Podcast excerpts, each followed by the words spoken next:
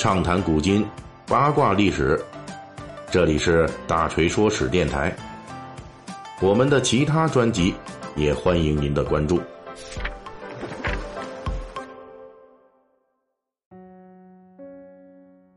呃，熟悉咱们大锤说史的这个读者听友们都知道啊，大锤是一个实战性的吃货啊。那么从立春开始呢，说到春季里边的这应季的食品。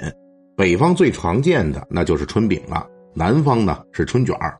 大锤呢虽然是个北方人，却也对这个一南一北啊两种春季的这个时令美食那都是心向往之的。其实呢，春饼和春卷啊在历史上是同一个祖先发展出来的，而且这个祖先呢在历史上流行的时间超过了一千五百年，远远比这个春饼、春卷延续至今的时间还要长。不过如今呢，春饼春卷已经彻底的替代了这个祖先曾经在我们生活中扮演的角色。那么本期呢，咱们就趁着这个在春风里、春光里吃春饼、吃春卷的大好时节，为您讲述咱们春饼春卷他们共同祖先的故事。嗯，历史上啊，这二春啊，雏形之所以能够出现，都是因为一件事那就是立春。古人们在这个春天来临的日子里，要搞一些当令的食物来迎春。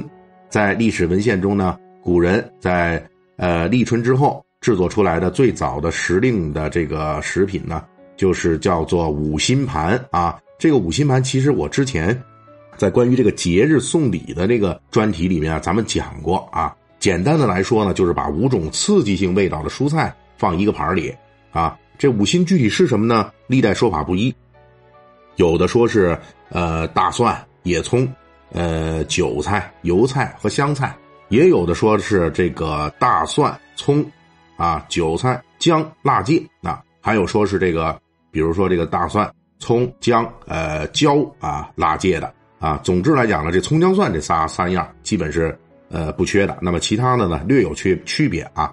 呃，这个五辛呢，诞生于是魏晋时代，呃，其实呢，在其实这个时代呢，就是这个春卷春饼祖先的这个最初起源啊。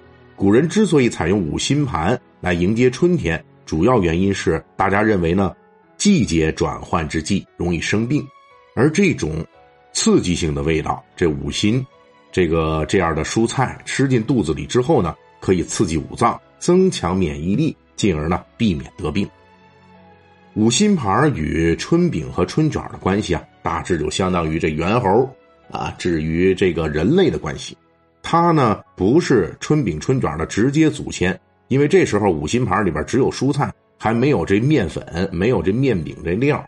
但是呢，五辛盘开启了古代的一个重要的菜品门类，这就是迎春食品。正是五辛盘开启的这条迎春应季食品之路上。这春饼和春卷的直接祖先春盘在五辛盘出现不久就随之出现了，大约是在东晋时期，春盘开始流行开来。同样是在迎春时出现，不过盘子里边盛放的不再是辛辣的食品，而是萝卜和芹菜等时令蔬菜。那个时候呢，新鲜蔬菜还是值钱的新鲜物，新鲜到足以用来当做这个亲友之间互相在立春时节，呃，这个互相赠送的这种礼品啊。春盘从东晋时代开始流行，这一流行呢，就直到晚清时代，持续了一千五百年之久。不过最初的春盘虽然号称是春饼春卷的祖先，但是那时候它盘子里仍旧是没有面饼的，相当于试用版的春盘。对比五辛盘，春盘的最大进步就是不再使用刺激性的蔬菜，而使用更容易让人接受的新鲜蔬菜，这让接受人群规模变大了。新鲜蔬菜呢？这正是后世春饼春卷吸引众多老饕的卖点之一。进入隋唐时期，作为后世春饼春卷的祖先，春盘的第二个进步终于完成了。这就是在盛满各色新鲜蔬菜的盘子中，终于放入了面饼，而且是比较薄的蒸面饼。这时候，春盘中的面饼就已经被唐朝人称为春饼了。它的主要吃法就是用饼包裹着盘子里的蔬菜来吃。这已经跟后世的春饼吃法很接近了，而且这时候还有一种春饼的吃法，那就是用非常薄的面皮裹着菜肉，用油来煎炸着吃。这种做法正是后世春卷的前身，也正是从唐代开始，春盘作为春饼和春卷的共同祖先正式定型了。到了宋元时期呢，春盘开始向两个分支发展方向去发展。其一呢是艺术化啊，那时候春盘摆放已经讲究鲜艳颜色，那么造型独特，什么呃金鸡玉燕之类的那都出来了，啊，犹如我们今天这个中餐的这种雕花摆盘甚至呢比现在还要精美。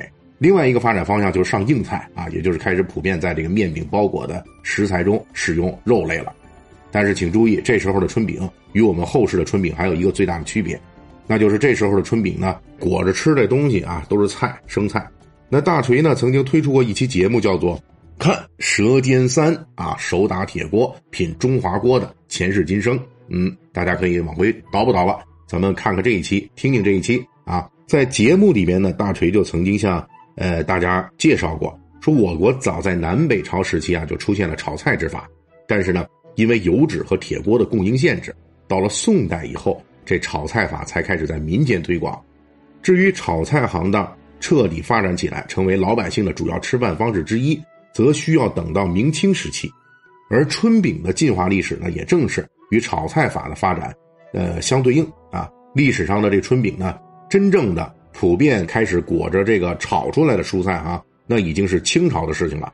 也就是咱们现在比如吃的那个，大家往里加的那个什么弹鸡蛋啊、炒合菜呀，对吧？呃，炒豆芽菜啊、什么木须肉啊等等这些，哎，基本上都是后面啊，在这个清朝嗯才有的。大概到现在也就时间不长嘛。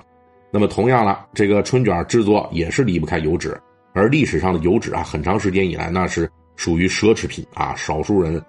呃，富人、有钱人才能吃得起的，直到通过，呃，这个原来咱们炒菜都是用动物油了，对吧？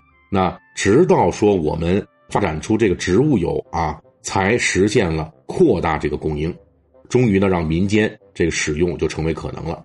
这同样是在宋代以后的事情。也正是因为炒菜和油脂的这推广，到了明清时代，随着炒菜。成为春饼这里边重要的啊夹着的这个组成部分，生菜开始逐渐退出了舞台中央啊。不过现在我们多多少少也会加点呃这个黄瓜条啊生的，还有这个生的这个小葱，对吧？小葱、香葱蘸点酱，哎，这个传统还是有的。那么这个主要由这个生菜构成的春盘啊，就是原来的那随之式微了，只是留了一些传统的啊，还剩下那么一点点几样菜啊。到了明清时期呢，人们在春天到来之际履行春盘的步骤，已经只剩啃生萝卜了啊，这就算完成任务了。而春饼呢，则进一步的复杂化了。明代时出现了配合春饼食用的合菜，嘿嘿，这就咱们刚才说的那个。不过这时候的这合菜呢，还是生的。到了清代，连满清皇帝都开始吃炒合菜来配春饼了。也就是说，之前咱们这合菜有点像现在的这个出去点的那前面那凉菜，比如说叫什么。这个大杂烩之类的，对吧？上来给您弄一大盘有这个萝卜条啊、黄瓜条啊、小葱啊、呃洋葱啊啊，配一小盘酱，应该是那么一个东西啊。那么到了清代，这个春饼的民间发展已经呃到什么程度呢？就是这个有饼有菜，而且还有这个呃正餐的这个酒了。到了这个清朝末年啊，也就是差不多距今一百来年吧。春饼终于从春盘的组成部分中脱离出来了，跟春卷一道成为这南北春季的应季食品。至于这春盘呢，终于彻底的被这春饼和春卷所取代。如今的我们，只有在春饼中至今仍旧还保存的一些生菜上面，才能追寻到往日流行一千五百年之久的这春盘的啊繁盛的碎片。好，本期就讲到这儿。哎呀，馋死我了！本期大锤就跟您聊到这儿，喜欢听您可以给我打个赏。